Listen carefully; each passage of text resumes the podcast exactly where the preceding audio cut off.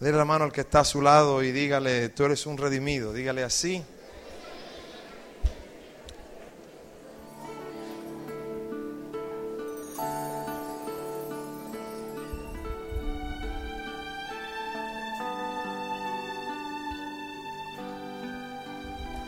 Me alegra grandemente verles. Anoche, por razones ajenas a nuestra voluntad, no pudimos compartir, nos hicieron falta, pastora, Dios le bendiga. Eh, pero aquí estamos por la gracia y la misericordia del Señor, ¿sí? Eh, supe que me anunciaron hace un ratito, no era que no estaba, estaba, pero estaba atendiendo los mismos asuntos del Señor, para que la gracia del Señor sea grandemente derramada. ¿Cuántos han pasado un día en bendición? ¿sí? ¿Hay alguien derrotado hoy? Fue derrotado hoy? ¿Ah? ¿Ah?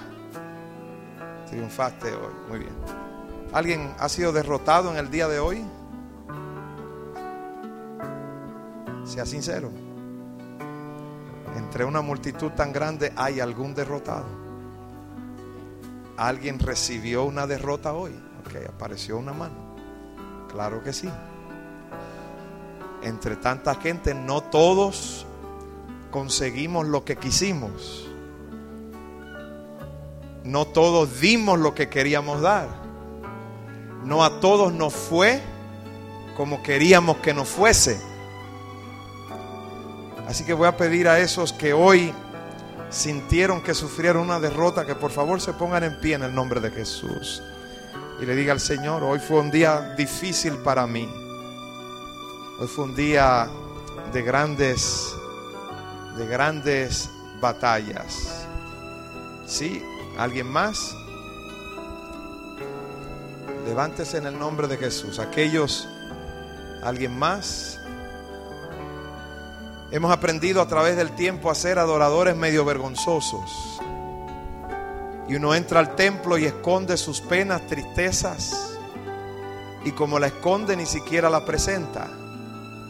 Ana fue al templo y Ana presentó al Señor lo que lo que tenía. ¿Alguien más en el nombre de Jesús?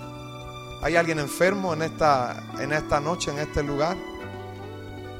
No termino un evento evangelístico sin orar por los enfermos.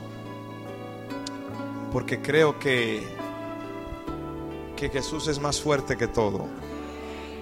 De hecho, quiero invitarlo a escuchar cada domingo de 7 a 8 de la mañana el programa Jesús más fuerte que todo en Radio Amanecer.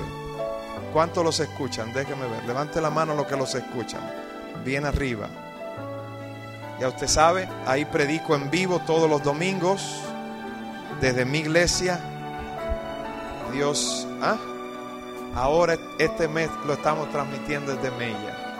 Dios ha sido maravilloso, la iglesia está llena antes de las 7 de la mañana y es un milagro extraordinario. Cada domingo el programa en la iglesia es en la iglesia, pero la iglesia está llena. 90, 100 visitas cada domingo para gloria y honra del Señor. Por dos años y medio Dios ha sostenido. Sí, redimido.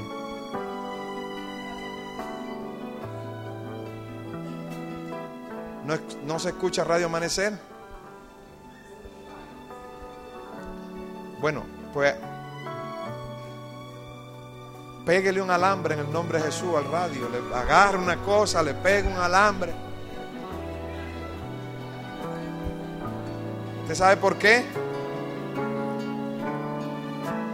Quizás hay alguien más como él. Pero a veces los canales de televisión no se ven. Y cuando no tenemos cable, Vamos a la ferretería, compramos un filtro, le pegamos un tubo, paramos un hierro. Y cuando queremos ver cinco, sacamos la mano por la, por la ventana o estamos en el callejón. Y uno de adentro dice, ahí, ahí, ahí, ahí. ¿Cierto o falso? ¿Sí o no? Y entonces uno entra y se sienta. Y si quiere cambiar de canal, entonces va al otro sitio. Ahí uno siempre tiene un nieto, un hijo, un sobrino, un hermano. Ahí, ahí. Y lo, yo sé de eso, ¿eh? Yo sé de eso. Yo tenía que subir una segunda a un techo para mover la antena. Ah, y ahí todo el barrio se daba cuenta. Entonces vivía en un buen barrio y todo con cable y yo con la antena. Pero dije, no voy a pagar cable. Y entonces tenía mi, mi tubo ahí. Así que redimido, quizá usted está, hay algunos más. ¿Cuál, ¿Qué fue lo que le dije? Pégale un alambre en el nombre de Jesús. Amén. Lo pega de un lado y busque la manera. Se ha estado perdiendo bendición. No solo por mi programa, sino por otros más en el nombre del Señor. Desde esta noche va a la casa y le dice, tenga la solución, lo engancha en una esquina, lo amarra, le pone una cosa y le dice, vas a sonar en el nombre de Jesús. Amén. ¿Alguien más en esta noche se levanta? Vamos a orar en esta hora y vamos a rogar que la gracia y la abundancia del Señor sean derramadas en este lugar. Padre querido, gracias por moverte, por llenar nuestras vidas. En esta noche te pido en el poderoso nombre de Jesús que te muevas en este lugar. Que te muevas con todo poder y con toda autoridad. Gracias Señor por las grandes cosas que has hecho, por hablarnos, por moverte, por tocar muchas vidas. Padre, se ha puesto en pie un grupo diciendo que en este día sintieron que sufrieron una derrota. Pero te doy gracias porque el día no ha terminado. Y no se irán a la cama con esa derrota. Si no, si no, Señor, que tú en este tiempo que queda del día, cuando son las nueve y faltan tres horas, tú, Señor, conviertes por la sangre de Cristo Jesús esa derrota en victoria. Proclamo liberación sobre esta multitud en la sangre de Jesús.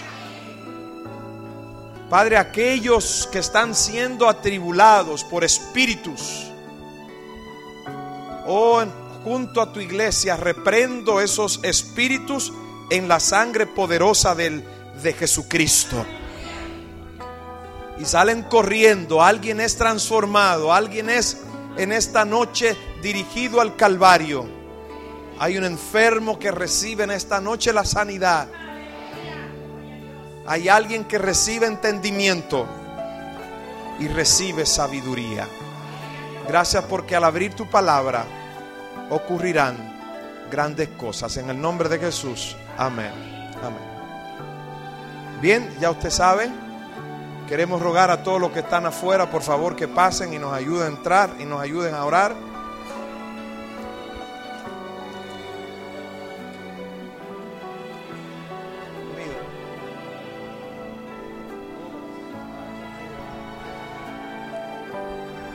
Esta noche hay hay victorias en el nombre de Jesús.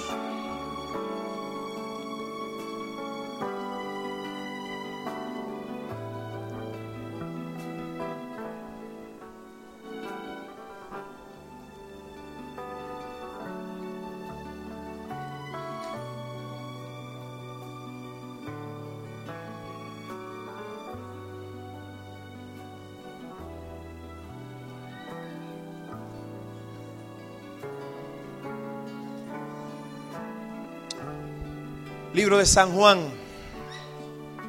San Juan, capítulo 3.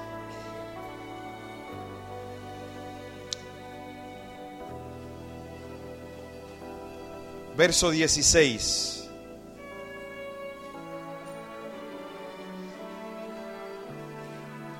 San Juan capítulo 3, verso 16. No hay necesidad de prácticamente leerlo porque lo sabemos todo.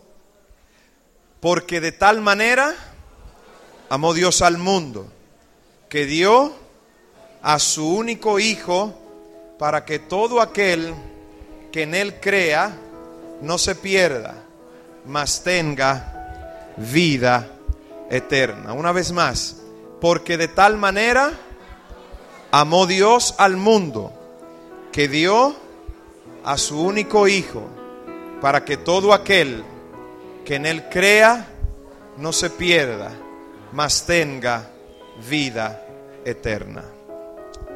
La campaña lleva por título Un Dios amante. Este es el texto, no quizás, es el texto o el verso más sabido, conocido de la Biblia. Es el más conocido. Después de San Juan 3:16 está Salmos 23. Todo el mundo sabe. San Juan 3:16. Escuche bien. El texto dice, porque de tal manera amó Dios al mundo que dio. Dios ama diferente a como amamos los seres humanos.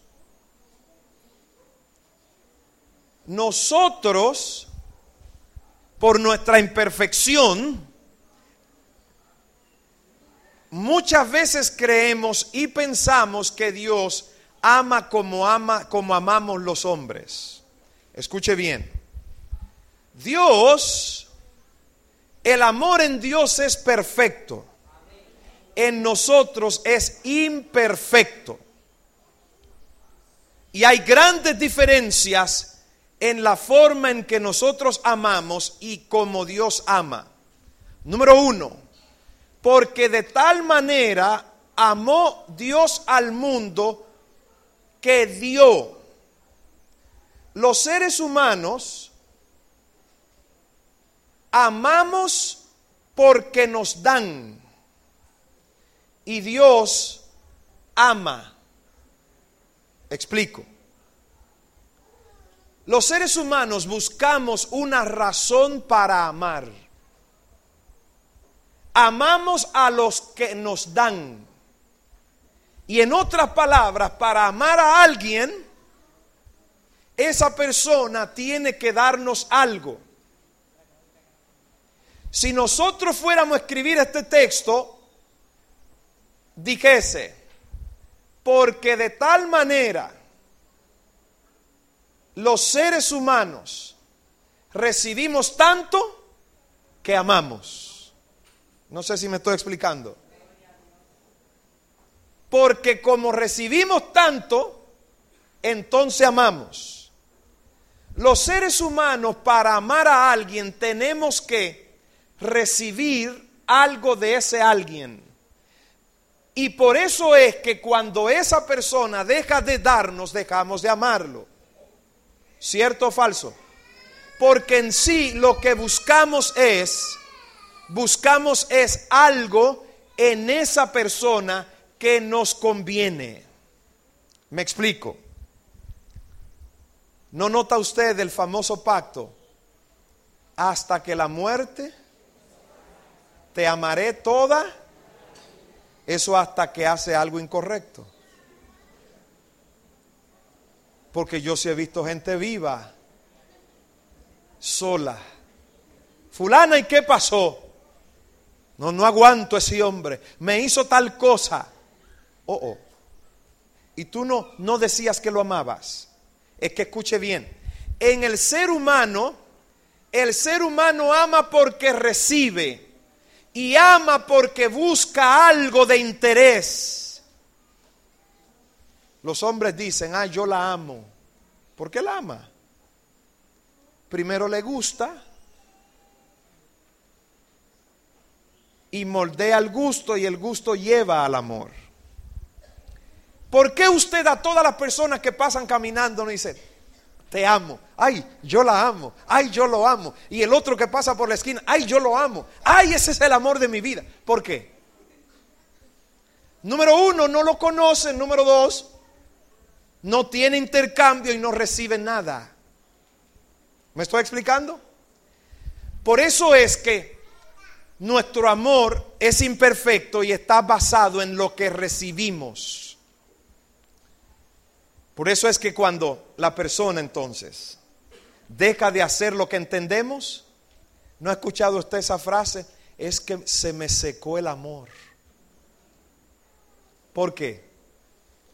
Porque no va como creíamos. Lo segundo es que en Dios es diferente. Dios no ama porque recibe, que es lo que nosotros los seres humanos confundimos y el enemigo nos ha hecho creer. Que Dios nos va a amar porque le demos o hagamos. Y en mi iglesia ya hemos explicado bastante esto. Usted no puede hacer nada para que Dios lo ame. Porque ¿dónde estaba usted cuando hace dos mil años Él murió? Aleluya. Usted no puede hacer nada para que lo deje de amar. Esto dice, hay que, ya les dije en la semana, que hay cuando leemos la Biblia, hay que fijarse en los verbos. Veo gente afuera. Veo a Leury afuera con, las manos en el, en el suelo. No, no, no, no, no. Tráiganmelo. Un diácono que me los traiga. Y estoy predicando y tres gente hablando afuera me distraen. No, no se dan ni cuenta.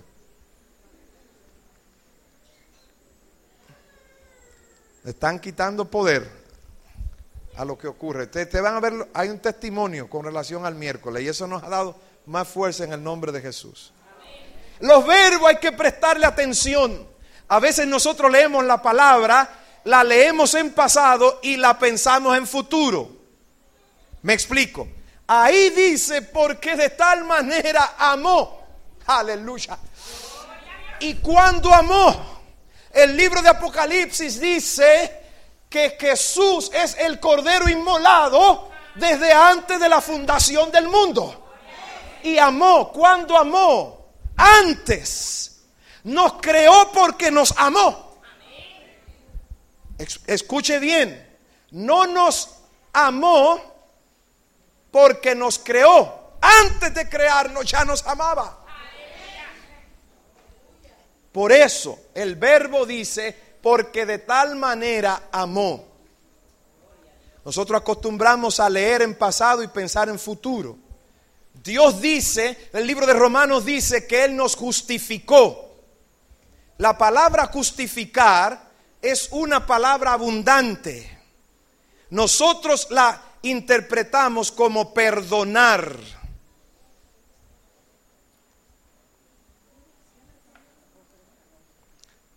Tío Elías se va a quitar la correa. Cuando tío predica, paz absoluta. Justificado.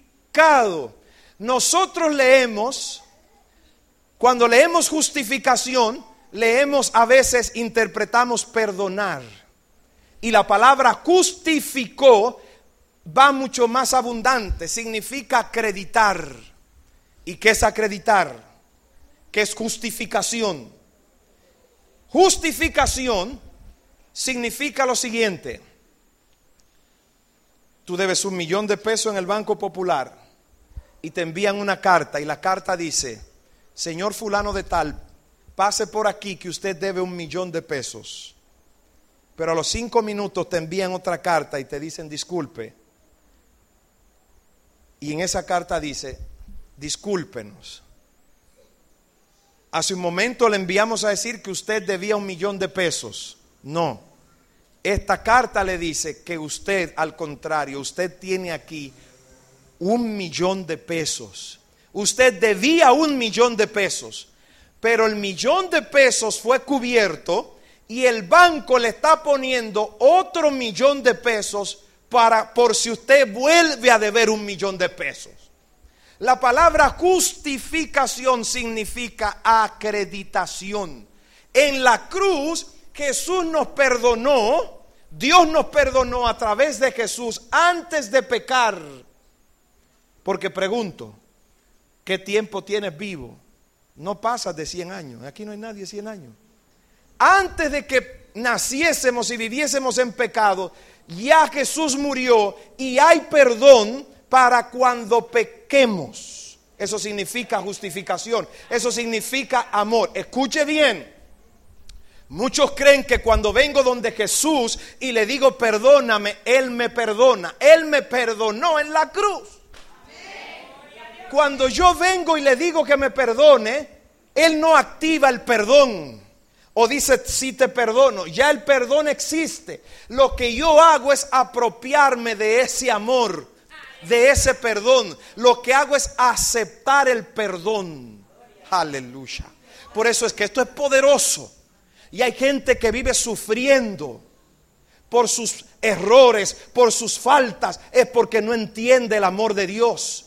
Cuando yo vengo y le digo perdóname, Jesús no es que decide perdonarme, el perdón ya existe de manera abundante. Lo que yo hago es recibirlo y estar de acuerdo. Por eso es que debo doblar las rodillas y pararme de ahí sintiéndome perdonado, porque de tal manera amó que dio. ¿Me estoy explicando? Y hay gente que después de 20 años, a mí me han dicho, pastor, no perdono ese aborto que cometí. Oh queridos, el amor de Dios es abundante. Si hay alguien que ha andado en falta y errores a través del tiempo, en esta noche le digo, porque de tal manera amó que dio. Lo otro es, Dios no busca, nosotros buscamos una razón para amar, porque amamos al que nos conviene. ¿Por qué no vamos a la cárcel a buscar a alguien a quien amar? ¿Dónde está el peor de todos? Uno dice. A ese yo lo voy a amar. A mí es fácil quererme. Yo no le echo nada. Ni pienso hacerle nada de aquí a las nueve y media que esté aquí. A la esposa del pastor es fácil amar. Porque los seres humanos buscamos una razón para amar. Porque el amor está, escuche bien, eh, trate por favor de comprender esta parte. Nosotros amamos, pero la razón de nosotros amar está en la otra persona. Cuando esa persona deja de comportarse como creemos, le retiramos el amor. Porque el, amor del ser humano, ¿sobre quién está basado? Sobre, sobre el otro. Yo te amo si me conviene. Yo te amo si me gustas. Yo te amo si me das. Yo te amo si me tratas. Yo te amo porque he recibido. Entonces, mire, estoy dando vuelta en esto para que podamos comprenderlo. La razón de nosotros amar, ¿sobre quién está? ¿Sobre mí o sobre el otro? Sobre el otro, sobre el otro. Nosotros amamos por lo que el otro hace. Por eso usted puede, alguien nunca puede llamar su atención, pero un día pasa y le regala una flor. Y usted siente, wow, qué detalle. Pero había pasado mil veces por ahí y hasta había dicho, ay, qué flaco y ahora no te lo hayas tan flaco. El vecino tiene 20 años a tu lado, pero hubo un mes que le fue bien y entonces este mes decidió compartir la compra contigo o un regalo. Y entonces, ay, qué, qué vecino tan buena gente. Oye, y en 20 años no te había dado cuenta que era buena gente. ¿Qué se activó ahí? El amor. ¿Y cómo se activó el amor? Recibiendo. ¿Cierto o falso? Pero si el vecino no, no, no hubiese dado nada, hubiesen pasado 20 años. El vecino sí es pesado. Pero en la medida que el vecino se acerca y da, uno hasta le soporta su grosería. Él es pesado, pero es tan dulce a veces. No es que es dulce es que hay una razón. Creo que estamos comprendiendo, ¿verdad? Dios no ama así. Dios no busca una razón en el ser humano para amarlo. Porque si busca una razón para amarlo, todos los días cambiaría y dejaría de amarlo. Cada vez que le hagamos una de esas que sabemos hacerle, que le prometemos esta noche y la mañana no cumplimos, entonces el Señor viene y dice, ¿sabes qué? No te amo. Se acabó nuestro amor, nos divorciamos. Punto. Te pierdes. Porque de tal manera amó Dios no busca una razón para amarte. No hay nada que puedas hacer para que te ames más o te ames menos. No puedes enojarlo hasta tal punto que deje de amarte. Ni puedes enamorarlo hasta un nivel que te vuelva a amar. Te ama simple y puramente. Te amó. Aleluya. Y la mayor muestra es que estás aquí en esta noche. Algunos de ustedes se han apartado del Señor hace 10 años y el Señor los sigue trayendo. Porque la base del amor de Dios no está en ti. ¿Saben quién está? En Él. Aleluya. Porque su amor es perfecto. Cuando tú fallas, en vez de Dios mirar tus errores para apartarte, se mira Él. Porque el amor nace en Él. Yo no entendía eso. Y yo, y yo siempre me decía, pero ¿cómo es que Dios ama a una persona tanto? Y esa persona se va, se aparta y Dios lo sigue amando y Dios lo busca, lo lleva a la iglesia, lo restaura y la persona se va otra vez y dice, ¿sabe qué, Señor? No quiero saber de ti. Y el Señor vuelve, lo busca, lo limpia, lo restaura. Y hay gente que se salen y entran de la iglesia Entran y salen, se apagan y se prenden como los arbolitos de Navidad. Se van, se van, y vienen, y vienen, y vienen. Y Dios sigue luchando. Y si fuésemos usted y yo, a, la segunda vez estuviéramos cansados, ¿cierto o falso? Porque la razón del amor de Dios no está basada en mí, está basada en Él. Porque Él sabe que si lo basara en mí, yo me perdiera. Porque cuando me sentara y me dijera, Señor, ¿sabes qué? Ya no quiero estar contigo. Por eso dice el libro segunda de Timoteo, dice, aunque el hombre permanezca infiel, Dios permanece fiel porque Él no puede negarse a sí mismo. Él no puede negarse. ¿Me estoy explicando?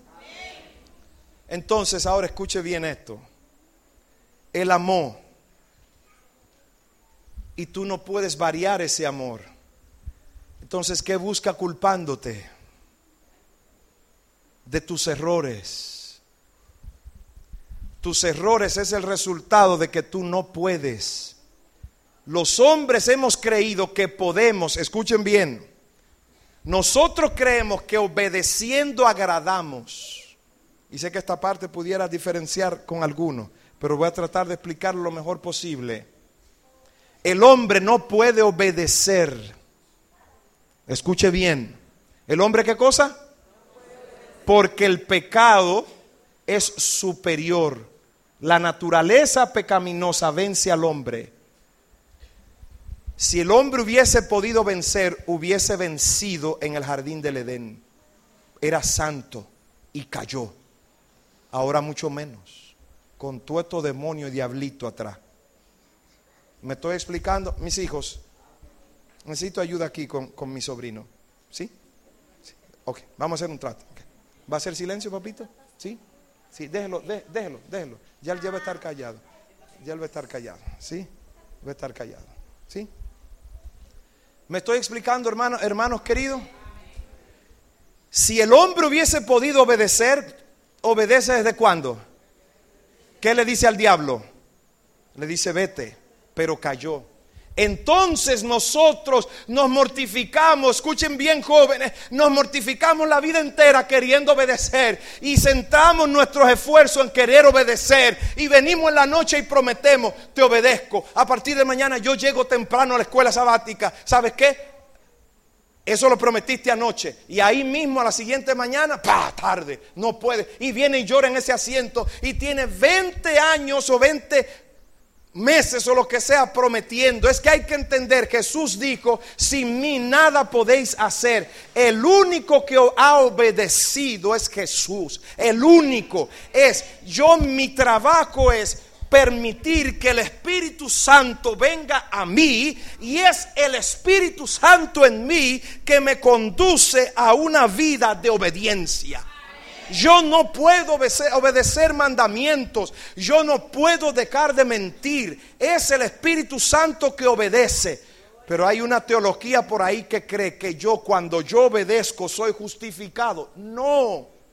El que obedece es Jesús. Jesús en mí me hace obedecer. ¿Por qué explico esto? Porque hay jóvenes luchando por ser fiel, pero no pueden y hasta se han dicho que no sirven. Ahora bien, tal vez sea tu caso. Probablemente hay un esposo luchando por ser fiel y está concentrado por serle fiel a su esposa y se ha prometido un millón de veces. O hay un joven que no sale de pornografía en el internet y se ha prometido no volver, pero cuando llega a casa, que prende la computadora, que se ve solo, que la enciende, comienzan los pajaritos en el aire. Mm, y mira aquí, mira aquí, y finalmente cae. O tal vez haya alguien que no, no puede dejar de escuchar esa música que sabe que desagrada al Señor y lo promete. Y aquí en la iglesia lo promete y lo promete en serio. Y llora y dice, sí Señor. Y sale de aquí convencido. Y cuando llega a casa pone radio amanecer, busca, pero de ahí pasa 100.5, 100.7, finalmente cae. Porque no puedes. ¿Quién es que puede? Jesús. Porque dice que Él vino para cumplir la ley. Él Queridos, esto me ha dado un descanso en mi vida de cristianismo. Porque yo en vez de estar mortificado con las acciones, lo que hago al orar es que pido más el Espíritu Santo. Porque el Espíritu Santo es quien me lleva a la obediencia. En vez de yo llenar mis oraciones de te prometo y te prometo, lleno mi, mi oración de obediencia al Espíritu Santo. Ahora, ¿qué estamos diciendo del amor de Dios? ¿Alguien está respirando más tranquilo al hablar del amor de Dios? Pregunto, ¿en quién está basado el amor de Dios? ¿En usted o en Él? El amor, Dios lo ama porque busca en usted algo o, en Él. Ahora bien, vamos a la última parte del texto. Para que todo aquel que cree en Él no se pierda. Escuche bien. Él me ama. Levante su mano conmigo. Diga, tú me amas. ¿Por qué si Él te ama tanto? Porque muchas veces no sientes o vives esa vida de amor. ¿Por qué si ese amor es tan abundante, tantas veces vivo como si no me amase? Y pregunto, vamos a ser francos y sinceros. ¿Cuántos de los que están aquí han pensado en algún momento que están solos en la vida? Un montón. Se levante la mano muchísimas veces, pero ¿cómo puedes sentir que no te ama alguien que hizo tanto? Alguien que no busca una razón para amarte, porque si la busca en ti estarías en problema. Alguien que lo diseñó perfectamente todo. ¿Cómo entonces llega un momento en que sientes que el que tanto te ama no te ama? ¿Cómo te sientes solo? ¿Cómo sientes que te abandonó? Ah, es que ese amor para sentirlo y para vivirlo y para disfrutarlo y para gozarlo, el texto termina en que para que todo aquel que cree, el amor de Dios se manifiesta, permítame usar una palabra, el amor de Dios se activa en mí, no en él, en mí. Cuando yo creo, cuando yo creo, comienzo a ver la manifestación del poder de Dios, no de su poder en Él, sino su poder obrando en mí. ¿No lo estoy confundiendo? Explico. Él ama, pero eso es de Él. Yo tengo que ver manifestado ese amor. Y para verlo manifestar yo necesito, la parte que a mí me corresponde es creer. Y hay gente que a un Dios amándolo, usted levantó la mano, usted dijo que se ha sentido solo. ¿Y por qué se ha sentido solo? ¿Cómo usted se siente en algún momento solo o sola o abandonada? ¿Por qué? ¿Porque no lo ve? No, porque no está recibiendo lo que cree que debe recibir. Porque no recibe el milagro que cree que debe recibir. La sanidad, el regalo, la, recuperación de su matrimonio, eh, eh, la comida en la casa, los pagareces. Por eso es que se siente solo. Usted no se siente solo porque no lo ve, porque nunca lo ha visto. ¿Me estoy explicando en esta noche? ¿Por qué llega un momento en que se siente solo? Porque no ve las realizaciones de su obra. Y cuando no ve las realizaciones de su obra, entonces dice que está solo y abandonado. ¿Me estoy explicando? Ah, es que para ver las realizaciones de su obra y su amor, usted tiene que creer. ¿Y qué es creer? Creer es ver la gloria de Dios derramada antes de caer. Jesús sanó un ciego en San Juan 9 y le dijo, ve y lávate al estanque de Siloé. Pregunto, y dice que la distancia es más o menos media milla. Le puso lodo, se escupió y le puso lodo. ¿Dónde mostró este ciego que creía? ¿Alguien me dice dónde? ¿Eh? Pero ¿y por qué cuando fue a lavarse? No, cuando vio. Vio porque el resultado, el resultado es que creyó ese resultado de haber creído. Caminó media milla con dos cataplamas de lodo de, con saliva en los ojos, a tientas. Jesús le dijo, ve y lávate. Él pudo en el camino quitarlo. Ese ciego no se mencionara, porque no creyó. Ahora estamos en un tercer nivel, porque estamos hablando de un Dios amante. Necesitas ver la manifestación de ese Dios divino a, tu alrededor. Ya hablamos un poco de, la forma en que Dios ama. Ahora estamos hablando de cómo ver, ver esa manifestación alrededor mío. Hay gente que no ven el poder de Dios en su vida porque no creen. Saben que Dios lo ama. Pero el saber que Dios te ama, eso es genérico, general. Creer es personal. Cuando yo creo, yo me muevo en la dirección de ese Dios todopoderoso. ¿Me explico? ¿No lo estoy confundiendo? Creer. Creer es moverse sabiendo que Dios va a actuar. ¿Por qué explico en esta noche? Porque hay una generación que quiere, quiere servirle a Dios pero tiene 20 años viniendo a la iglesia y no lo hace porque aún, aún cree que no puede. Jóvenes, en esta noche les motivo a que crean. Necesitan desafiar, desafiar la gloria de Dios en su vida. El amor de Dios. Necesitan hacer que se derrame en su casa, en su vida, en el barrio, en la universidad, en todo cañada honda. Dios me ama, no es suficiente saber que me ama, yo necesito creerlo y cuando lo creo me muevo en esa dirección y creer es ver los cielos abiertos aunque lo vea cerrado, creer que ese Dios amante lo abre. No fue eso lo que le dijo a, a Marta y a María, si crees verás la gloria de Dios. O el tema en esta noche es un desafío para aquellos que han vivido una vida de incredulidad y de cuestionamiento a Dios. Estoy solo, no estás sola. Estoy sola, no estás sola. Estoy abandonado, no estás abandonada. Es que necesitas, necesitas activar en ti el poder de Dios. Pregunto. A mi hija le gustan mucho unas sopas en vaso. Uno va y la compra, cuestan 20 pesos y algo. Usted la lleva a su casa y puede comérsela. ¿Qué tiene que hacer para comérsela? Echarle agua, ponerla en el microondas. Es sopa. ¿Comprenden la relación? Ahí está el amor de Dios. Pero el amor de Dios hay que ponerlo en el microondas hay que echarle agua y hay que ponerlo a hervir para verlo manifestado. No estoy diciendo ninguna herejía. No estoy diciendo el amor en Él. Estoy diciendo en mí. Porque la mayoría de ustedes levantó la mano diciendo que se sentían solos.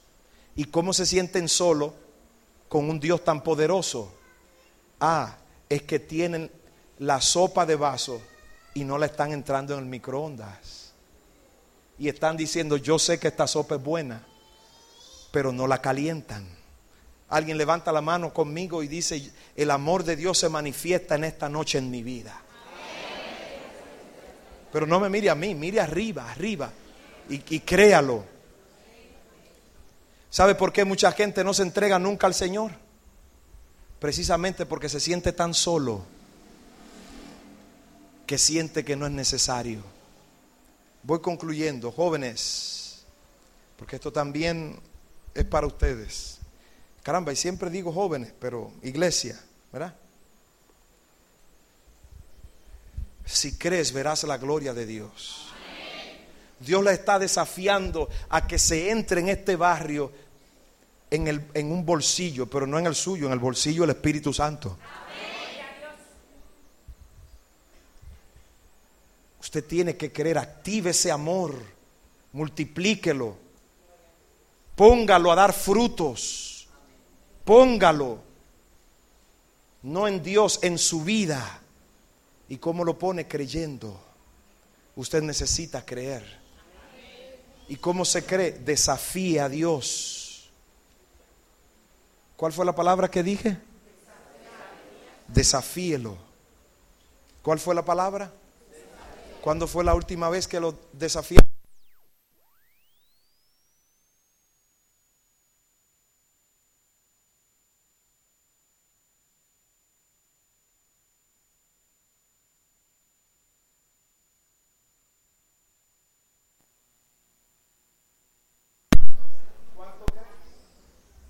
Repito, tus desafíos revelan cuánto crees y cómo crees.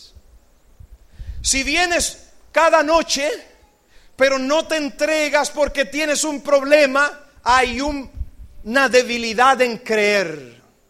Si crees que no puedes aceptar al Señor porque el sábado trabajas en el sábado y crees que vas a pasar hambre, ahí hay un problema. Porque no estás creyendo. Tus desafíos revelan cuánto creen. Aquí en la palabra de Dios los hombres grandes con historias grandes no son grandes porque la escribieron. Cuando las historias que hay aquí, cuando los hombres estos, David, Moisés, José, la estaban viviendo, ni ellos sabían que se estaba escribiendo historias poderosas, que se escribiría historias poderosísimas. ¿Por qué están escritas? Porque creyeron. ¿Por qué están escritas? Porque desafiaron a Dios. José dijo, no me acuesto contigo, mujer de Potifar, aunque Potifar me entierre, me hunda en la cárcel. Y eso es desafío. Eso provoca, desata el poder de Dios en la vida del joven, del creyente. Compromete a Dios a actuar, a moverse, a romper, a sanar, a liberar. Oh, José pudo acostarse con ella, pero prefirió. Los tres jóvenes hebreos le dijeron a Nabucodonosor, aleluya, mira, puede estar seguro que no te adoraremos. Y él le dijo, ¿y qué Dios los librará de mis manos? Ah, no sabemos. El Dios a quien servimos, ese sí es el que conocemos. Puede librarnos de tus manos, rey. Y si no lo hace, problema de él. Nosotros seguimos creyendo en él. Creyeron, desafiaron, activaron, Dios se movió. Y cuando el rey miró, en vez de tres habían cuatro. Hay gente que en vez de tres ven dos, ven uno y no ven nada porque nunca creen. Nunca creen. Hace 15 años cuando Dios te llamó, no te llamó solo por ti, te llamó por tu hijo. Ay, siento en mi corazón que hay una madre que sufre aquí por un hijo y Dios la llamó hace 15 años. De hace 15 años hubiese venido a él hubieses andado en otro camino, pero 15 años después andas todavía negando al Señor. Recíbelo en esta hora y ven y humíllate a Él y di yo creo en ti. Cuando Dios llama, llama por una razón. Porque a Dios le iría mejor sin nosotros. Lo mejor que podría pasar para el Señor es borrar este planeta. Este es el único lugar del mundo que le dicen, Señor, mataron 100. Señor, en el día de hoy vieron 300 asaltos. Señor, 500 violaciones.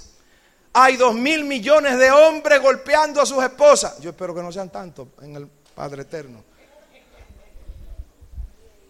Hay tanta gente viviendo en infidelidad. Cuando los otros mundos lo que hacen es cantar y alabar, me, no imaginamos, no hemos ido allá todavía, pero si no están en pecado, ¿me estoy explicando? ¿Dónde es que el Señor tiene que mandar a los ángeles a, resolver los problemas? Aquí. ¿Dónde es que el Señor tiene que, tomar control para que no haya un terremoto, para que un río no entre? ¿Dónde? Dígalo conmigo. Aquí. ¿Dónde, dónde es que el Señor tiene que evitar que venga un ciclón? Aquí. ¿Dónde es que el Señor tiene que evitar que haya una muerte? Aquí. Entonces, al Señor le fuera mejor sin nosotros. Sin embargo, ¿qué cosa? Nos ama y quiere, quiere que lo desafiemos. ¿Me estoy explicando? Por lo tanto, mire, voy concluyendo. Para los que no quieren entregarse al Señor,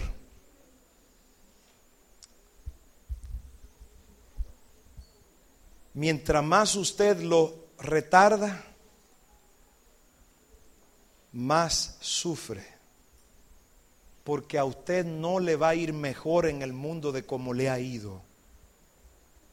Ni el mundo le va a dar más de lo que le ha dado. Los adolescentes creen que le van a dar más. Escucha querida dama, no te va a ir mejor de lo que te ha ido no vas a recibir más de lo que has recibido. Cree en esta noche, ese es el mensaje de esta noche. Cree porque te aman y recibe ese amor. Ahora sí voy en la parte final. Jóvenes, porque estoy predicando para todos. ¿Cuántos jóvenes y miembros de esta iglesia quieren ver la gloria de Dios? Usted tiene que creer, comience a desafiarlo. Hay iglesias que están en sequías espirituales porque no creen. Saben. ¿Cómo, cómo, es? Saben que Dios es poderoso. Saben. Pero una cosa es saber y otra cosa es creer. Creer es vivir. Creer es disfrutar. Creer es recibir. Creer es desafiar. Creer es esperar. Saber es simplemente ver o darse cuenta. Hay jóvenes que miran a su futuro y creen que no van a poder estudiar.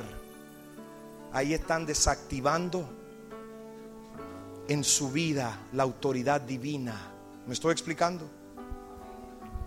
Cuando hay enfermo en casa, ¿qué tú haces? Hay casas que están llenas de demonios de luchas y, espirituales y hay cristianos viviendo ahí. Y en vez de levantarse en victoria están siendo atribulados. Porque necesitan creer. A usted, querido Señor, mire, a usted Dios lo está llamando porque ama a su familia. Las cárceles tuvieran a menos de la mitad de muchachos presos si sus padres hubiesen recibido al Señor tiempo atrás. Pero a veces los padres nada más pensamos en nosotros. Ay, es que yo no me entrego porque me gusta el cigarro. Y el hijo mío creciendo. Porque me gusta jugar. Yo le voy a preguntar, ¿usted va a venir a la vida solo para jugar números? Hay gente aquí que si le hubiesen, que si le devuelven todo lo que jugó, fuera más grande que el loto entero. Sueñan con sacárselo y han invertido más. El loto, si le devolvieran, y están desperdiciando su vida. Levante su mano conmigo si es su problema. Bueno, levántelo todo para ocultar ahí a los que están en ese problema. Sí, pues no vamos, no vamos a delatar a nadie, ¿verdad? Levante su mano y diga, te pisoteo en esta noche, lotería del infierno. Dígale así. No, no, no lo dijo, no lo dijo, dígalo. Hay alguien que está en eso que no lo dijo. Y fíjese que los hermanos lo están diciendo para ayudarlo. Levanten todas las manos conmigo, levántelo. Y diga, te pisoteo lotería del infierno en esta noche y entrego mi vida a Jesús. Hágale así con los pies, hágale así, dígale, te pisoteo. Ah, pero hay algunos tranquilos porque es que dice, ah, yo no juego, eso no es mi problema. Pero fuma pero bebes, pero va a centro de hechicería. Entonces levante su mano conmigo y diga, te pisoteo botella del infierno en el nombre de Jesús. Y de un zapatazo. Diga, yo creo que esta noche soy liberado.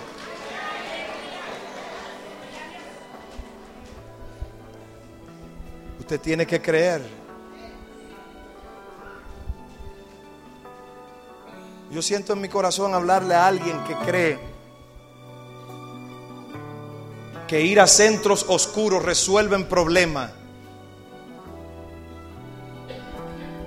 Nunca un demonio trae solución. El único que trae solución es Cristo. Si usted va a uno de esos centros buscando solución para su matrimonio, lo que va a hacer amargarse, porque el diablo no puede dar paz el único que da paz es Jesucristo. Porque Él dijo, mi paz os doy, mi paz os dejo. No os la doy como el mundo la da. No se turbe vuestro corazón ni tengan miedo. Oh, si tú crees y quieres que tu vida cambie y tu matrimonio cambie, deja de ir a sitio y para entrar papelito, un papelito debajo de los zapatos o entrar el nombre en una botella de miel o entrarlo en unos freezer para enfriar al hombre. El único que enfría a un hombre es el Espíritu Santo. El único que calma un corazón es el Espíritu de Dios. Hay algunos de ustedes que están siendo engañados porque quieren. Porque el, pastor Uribe ha organizado montones de campañas aquí, montones de esfuerzos. Me está trayendo a mí de San Pedro y me ven todas las noches irme y venir, irme y venir, irme y venir, irme y venir. Y me mira, este cree que me va a bautizar. Eso es lo que yo quiero, bautizarlo en esta noche, en el nombre de Jesús. Oh, voy a pedir que alguien me traiga una bata si el pastor me da permiso.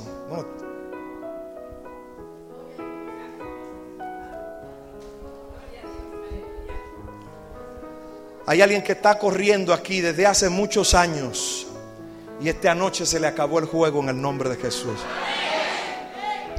Usted necesita creer en el nombre de Jesús. Active Haga conmigo, se activa el amor de Dios en mi vida. Diga así, se activa, se derrama, crece, lo veo en mí. Aleluya. Jóvenes, cada oportunidad difícil, cada situación difícil es una oportunidad para ver el poder de Dios derramarse. Había una casa que no había harina y Elías le dijo, dame lo último que te queda. Y ella pudo decir no. Pero creyó.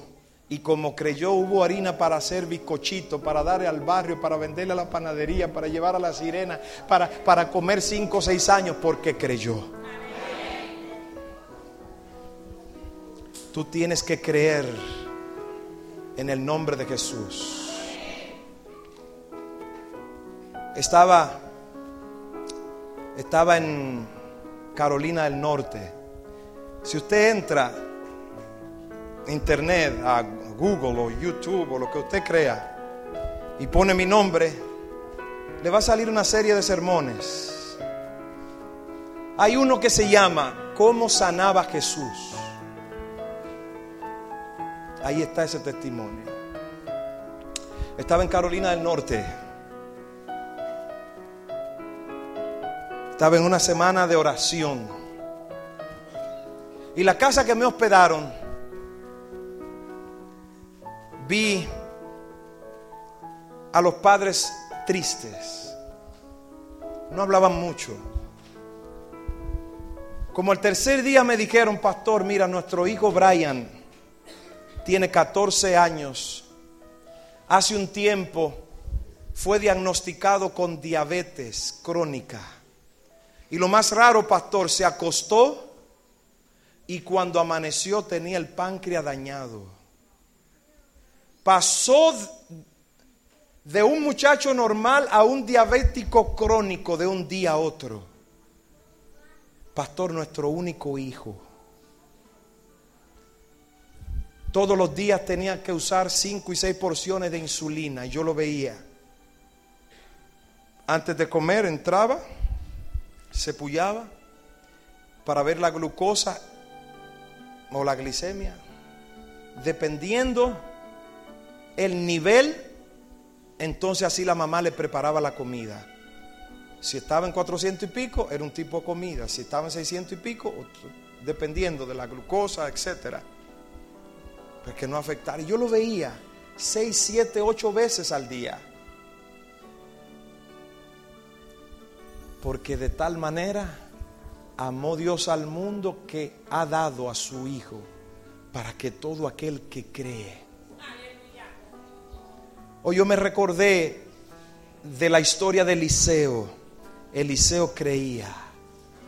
Eliseo fue a una casa y lo trataron bien.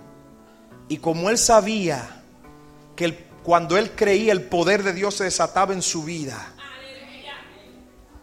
él dijo, wow, pero esta mujer ha sido buena conmigo. Mire qué fe. Dijo, ¿y qué le doy? Aleluya. ¿Por qué ha sido tan buena que tengo que darle algo? Entonces llamó al secretario y le dijo, ¿qué le damos? ¿Por qué ha sido tan buena? Y el secretario le dijo, bueno, ella está casada con un hombre muy adulto, viejo, y no ha podido darle hijo. Y entonces le dijo, llámala, ven acá. Y ella vino. Y cuando ella vino le dijo, el año que viene por esta fecha tendrás un hijo. La Biblia no dice que Dios le dijo, dile que le voy a dar un hijo. La Biblia dice que Eliseo dijo, dale un hijo. No sé si me estoy explicando. Hay una diferencia en eso. Repito, la Biblia no dice que el Señor le dijo, Eliseo ve y dile que le voy a dar un hijo. La Biblia dice que Eliseo la llamó y le dijo, dale un hijo. Aleluya. Creía. Jóvenes, ¿me estoy explicando? ¿Están recibiendo una lección ahí? ¿Y usted sabe qué ocurrió al siguiente año? El Hijo. Porque cuando tú crees se desatan los cielos. Y Dios concede hasta los antojos. Hay padres enfermos que no debieran estar enfermos. Hijos gastando hasta lo que no tienen. Hay familia endeudada porque hay miembros enfermos en su familia que no debieran estar enfermos. Si alguno de ellos hubiese creído, hubiese llegado una noche lleno del Espíritu Santo y le dice, eres sana en el nombre de Jesús. Punto. Y se acabó. ¿Cómo se llama el hospital de aquí?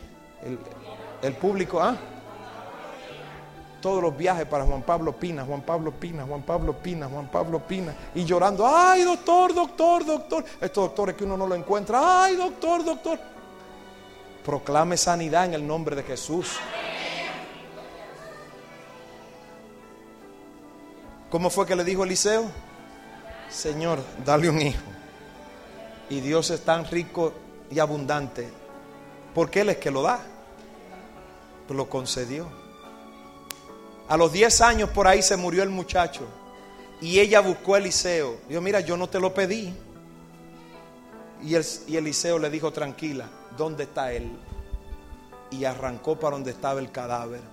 Y cuando el muchacho llegó, lo encontró muerto. La palabra dice que entró al cuarto, vino sobre él, la sacó a ella y cuando abrió la puerta le dijo, toma, aquí está tu hijo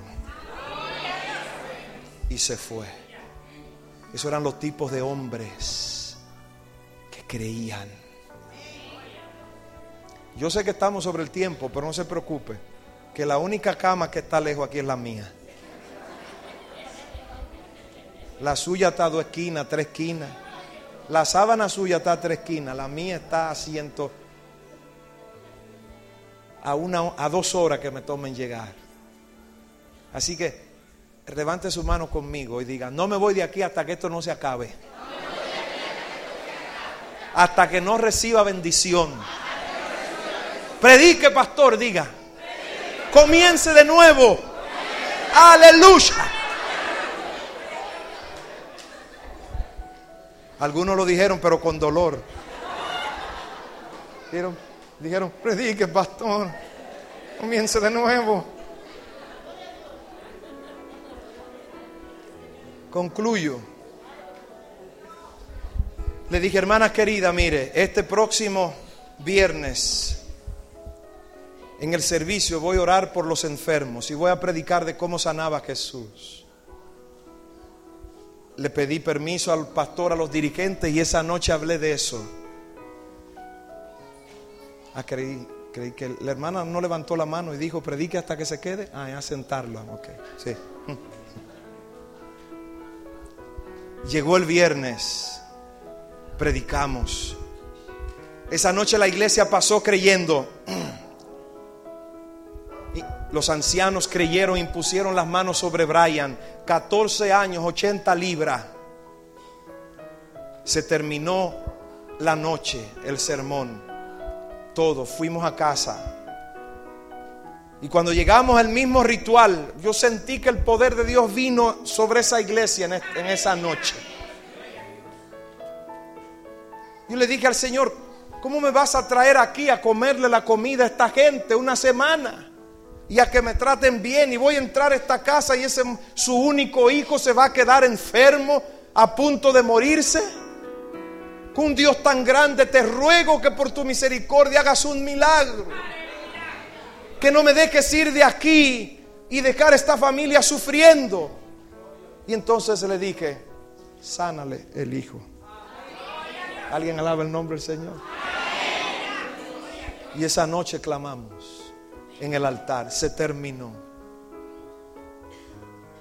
Vine para acá, como a los 15 días, recibo un... Ah, bueno, no, no, se terminó. Llegamos a la casa y veo que él va a la misma esquina, el mismo ritual, se va a pullar para comer, pero cuando se puya, que mira, veo que se sonríe,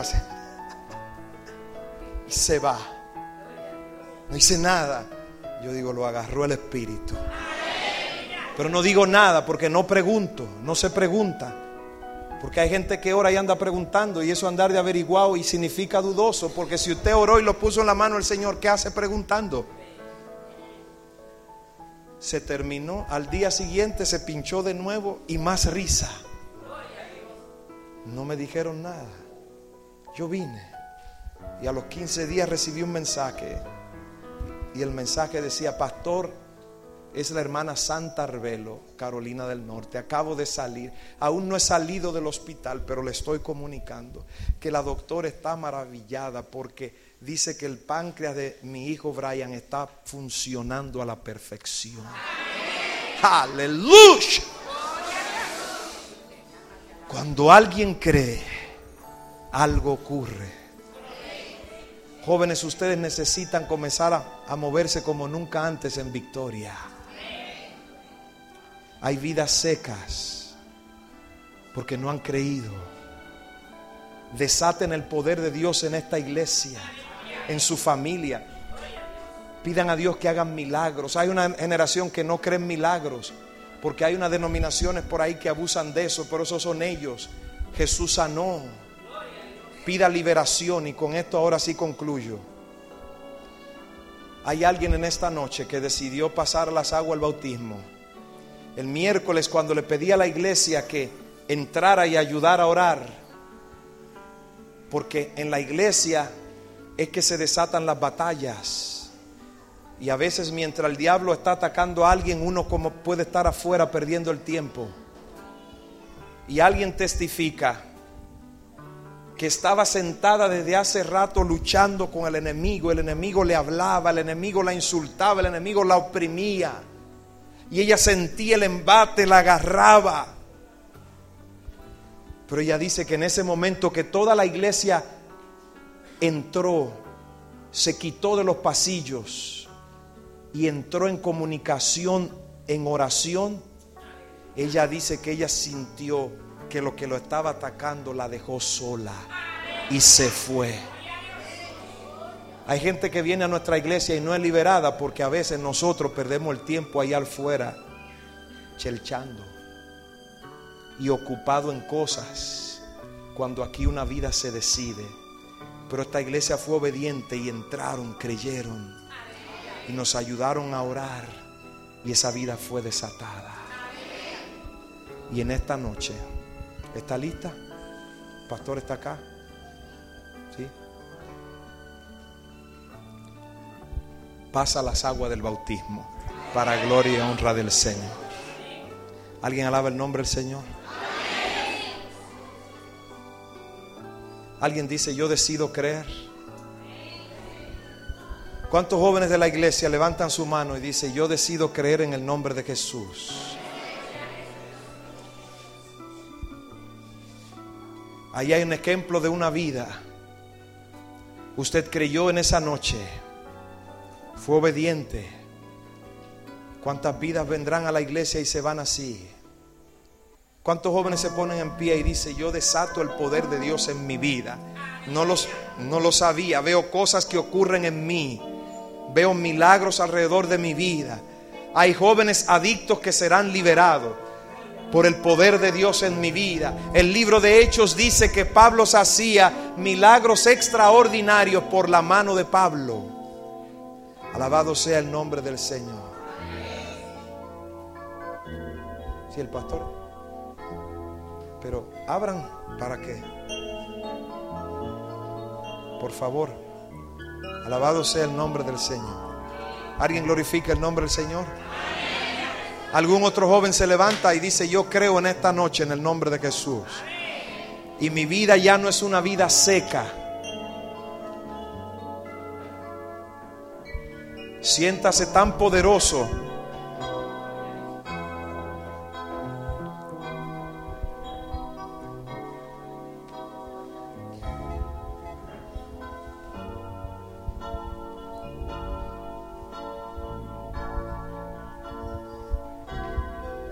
es la persona en ser bautizada en esta ocasión. Su nombre es Neisy Marisol Jerónimo y tiene un himno preferido, Renuévame. No, no, no terminé el testimonio. Anoche mientras el pastor predicaba, alguien testificó que ella fue tocada. Entonces analicé, Dios el miércoles en la noche rompió una cadena, alejó al enemigo, a los demonios y anoche entonces por la palabra del Señor a través de su siervo, el pastor Uribe, la llenó con esa palabra. Por eso es que está aceptando hoy. Porque eh, el ser humano necesita ser liberado y lleno en el nombre de Jesús. ¿Listo?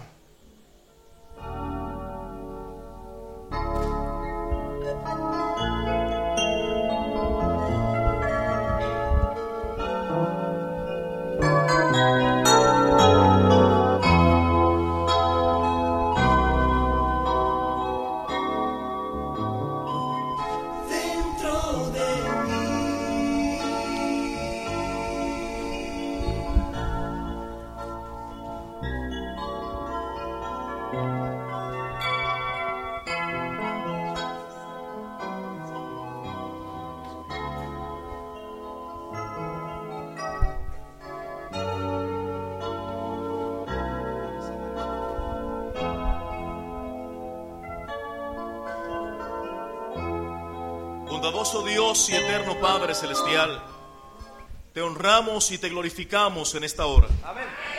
Tu hija Neisy ha venido entregando su corazón en tus manos. Te has glorificado en su vida. Has roto las cadenas. Y en esta hora levantas bandera de victoria y salvación. al ser levantada de las aguas del bautismo en esta noche como una nueva criatura, su testimonio de vida cristiana pueda motivar a otros a acercarse al trono de la gracia. Por la manifestación plena de su fe en Jesús. Como ministro del Evangelio por tu gracia, le bautizo en el nombre del Padre, del Hijo y del Espíritu Santo. Amén y amén.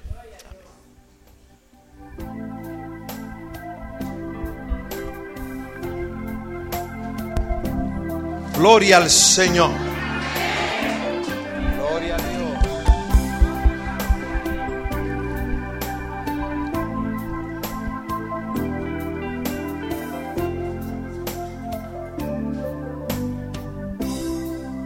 Mire,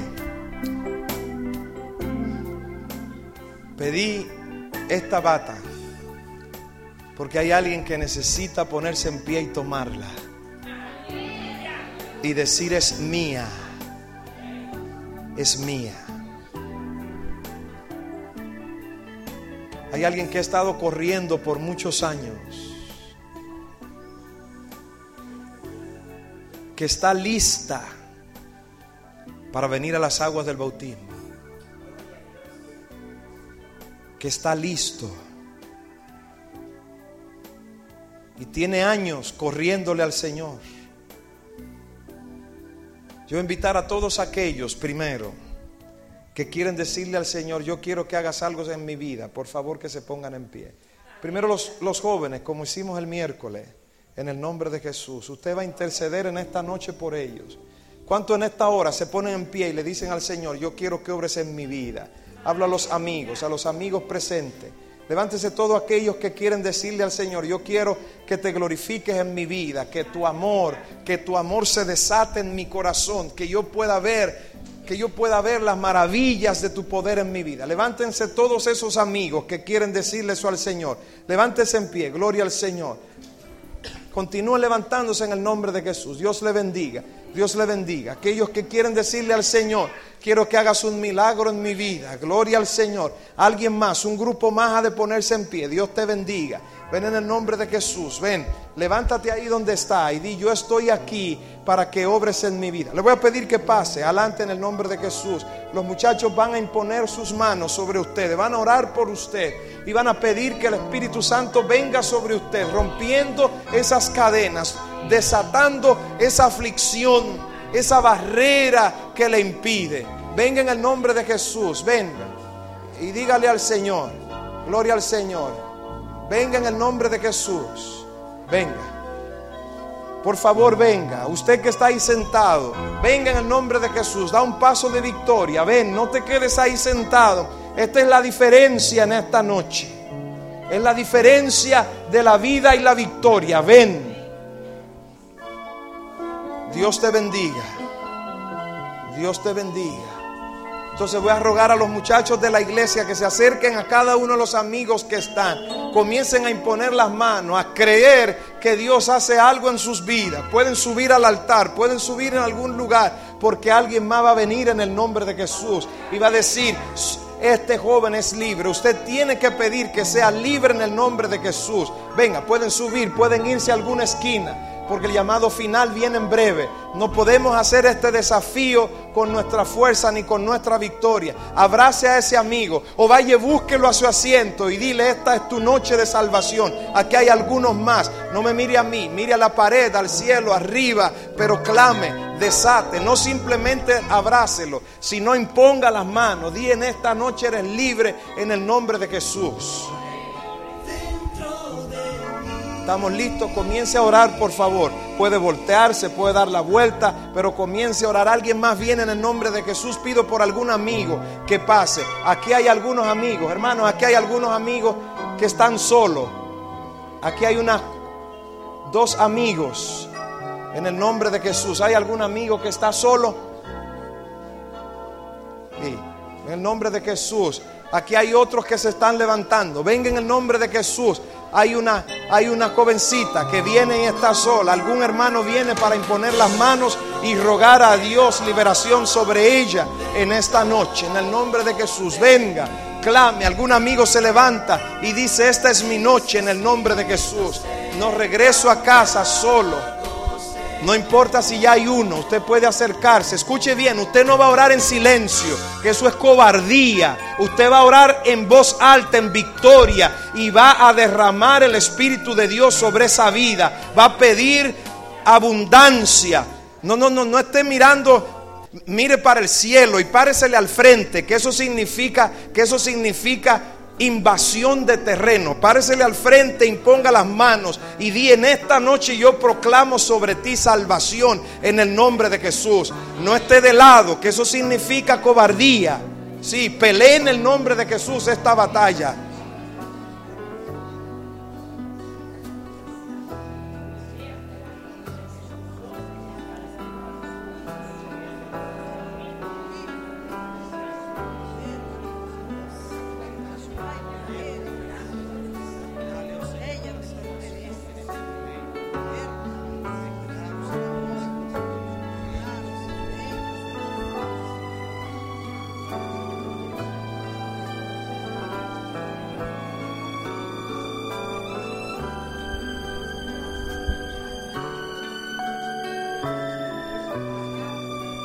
Alguien más viene en el nombre de Jesús.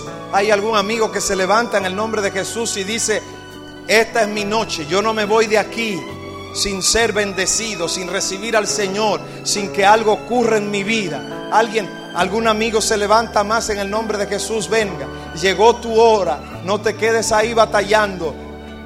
Por favor, no vivas una vida de derrotas en el juego, en el cigarro, en la infidelidad. Ven en el nombre de Jesús. Dios bendiga a estas niñas. Por favor, alguien más que venga en el nombre de Jesús. Dios espera a alguien más que esta noche ha de rendirse. Venga en el nombre de Jesús. ¿Alguien más viene? Ven. Espero a una persona más que se levanta y gana esta victoria.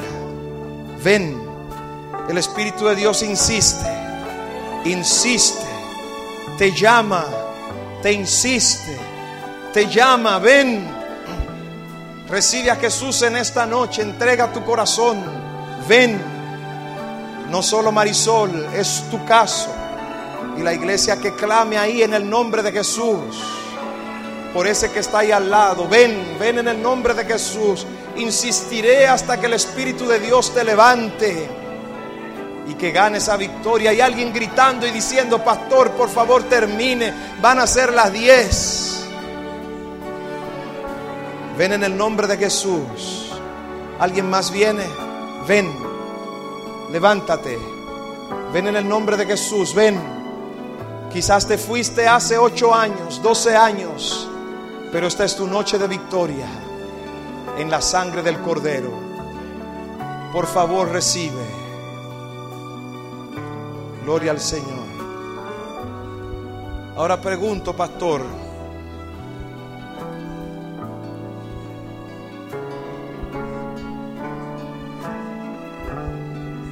Padre querido, gracias por lograr esta victoria y por ganarla en el nombre de Jesús. Amigos que están aquí en el altar en esta noche, pregunto, ¿cuántos de ustedes dicen esa bata es mía y estoy lista para colocármela en el nombre de Jesús? Ahora usted, querido joven que está al lado, dígale, motive al que está al lado, dígale, es tuya, ve y tómala. Alguien la dice es mía. ¿Por qué hacemos esto? Porque si no es así, hay gente que nunca recibiría al Señor, que necesita ser motivado. En el nombre de Jesús, ven y di, en el nombre de Jesús es mía, es mía, yo sé que es mía. En el nombre de Jesús. Gloria al Señor. Aleluya. Gloria a Dios. Fuerte el aplauso para el Señor si lo va a hacer. Dios te bendiga. Ahí la tienes. Dios te bendiga. Ve, habla con el pastor. Dios te bendiga. Dios te bendiga.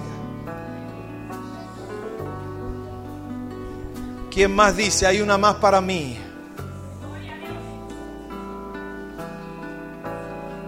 Quizás dice, no estoy listo hoy, pero mañana es el día. Pero yo no estoy predicando para mañana, estoy hablando para hoy en el nombre de Jesús. Esto no es secreto de un predicador. Estaba predicando en Cambita hace dos semanas o tres. Y el Señor me dijo, dale, manda a buscar una bata y dásela a ese que está ahí. Y entonces mandé a buscar la bata y le dije, mira, esta bata es tuya, toma. Y se paró y recibió al Señor. Hacía 17, 18 años se había apartado de la iglesia y estaba luchando por venir. Y esa noche decidió y fue bautizado para gloria y honra del Señor. Los hermanos pensaron que me había puesto de acuerdo con él. No, no le conocía pero si el Espíritu de Dios le conocía. El anciano trajo otra bata. Yo no la mandé a buscar. El Señor le dijo al anciano, llévale otra al redimido. ¿Alguien más la tiene en esta noche? Pastor, ¿podemos ofrecerla? Sí. Motive al que está al lado y dígale, es tuya, es tuya, es tuya en el nombre de Jesús. Si usted lo cree entonces, querido joven, venga usted, querido joven de la iglesia, y tómela de mi mano y ofrézcasela a ese hermano que está a su lado y dile, yo sé que es tuya en el nombre de Jesús. Querido joven, no me la deje en las manos. Dios te bendiga. Dios te bendiga. Ofrécesela a alguien en el nombre de Jesús y le dice, yo sé que es mía. Y si no es así, yo, yo, yo sé que no me entregaría. Hay vidas que luchan, que se desatan en el fuego. Pero tienes que decidir en el nombre de Jesús rendirte y vivir para siempre. ¿Qué es usted ese jovencito? ¿Qué es usted de él? ¿Ah? Él, la forma en que se le está acercando revela un interés profundo y convencimiento de que él cree que Dios está obrando en su vida. Y la forma en que ella la tiene abrazada también. Y mire la edad de ambos, un poco más joven que usted. ¿Por qué no acepta el desafío de estos muchachos? y arregla lo que tiene que hacer. Y esta noche antes de irse le dice, Pastor Uribe, yo esta noche concluyo con este correr en el nombre de Jesús. Hay alguien más que la toma en el nombre de Jesús y dice, yo estoy listo. Y es mi día. Por favor, alguien más. Señora, ¿por qué usted no la toma? Pero usted puede ser adventista sin ser casada. Solo usted, solo usted tiene que comenzar a vivir una vida de adventista hasta, hasta, escúcheme. El bautismo déjeselo al Señor.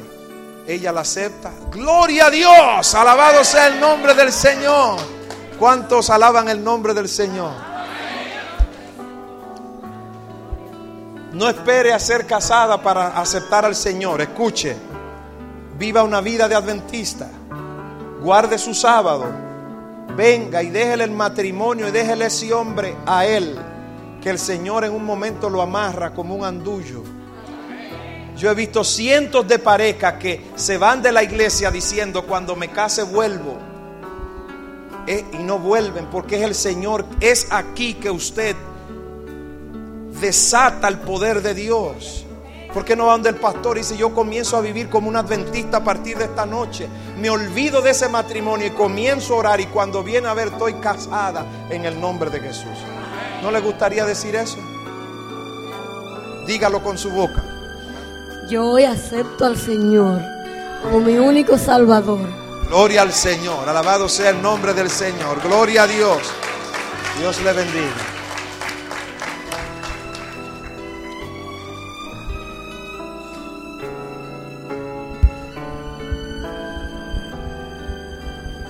Vamos a orar, hermanos. Vamos a estar en pie. Querido Dios y Padre, queremos honrarte porque eres nuestro Salvador. Una vez más en esta semana, has tratado de influenciar a tanta gente para seguirte. Escogiste a un siervo para que hable tu palabra con poder cada noche, para que ese mensaje trastornara la vida de las personas. Yo quiero presentarte en esta noche a los hermanos, amigos que valientemente han manifestado su deseo de unirse a esta familia de fe, de abrazarte como Señor y Salvador. Han venido con sus necesidades, han venido con sus problemas, han venido con sus luchas, pero también con la determinación y el deseo vehemente de servirte y entregarse por completo a ti. Tú lo sabes. Entonces ahora suplicamos que la gracia y la influencia de tu Espíritu Santo venga sobre ellos rompas esas cadenas de opresión y le des la victoria.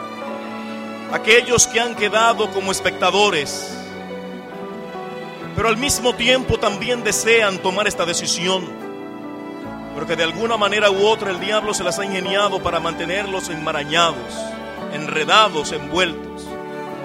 Glorifícate también en sus mentes en esta hora.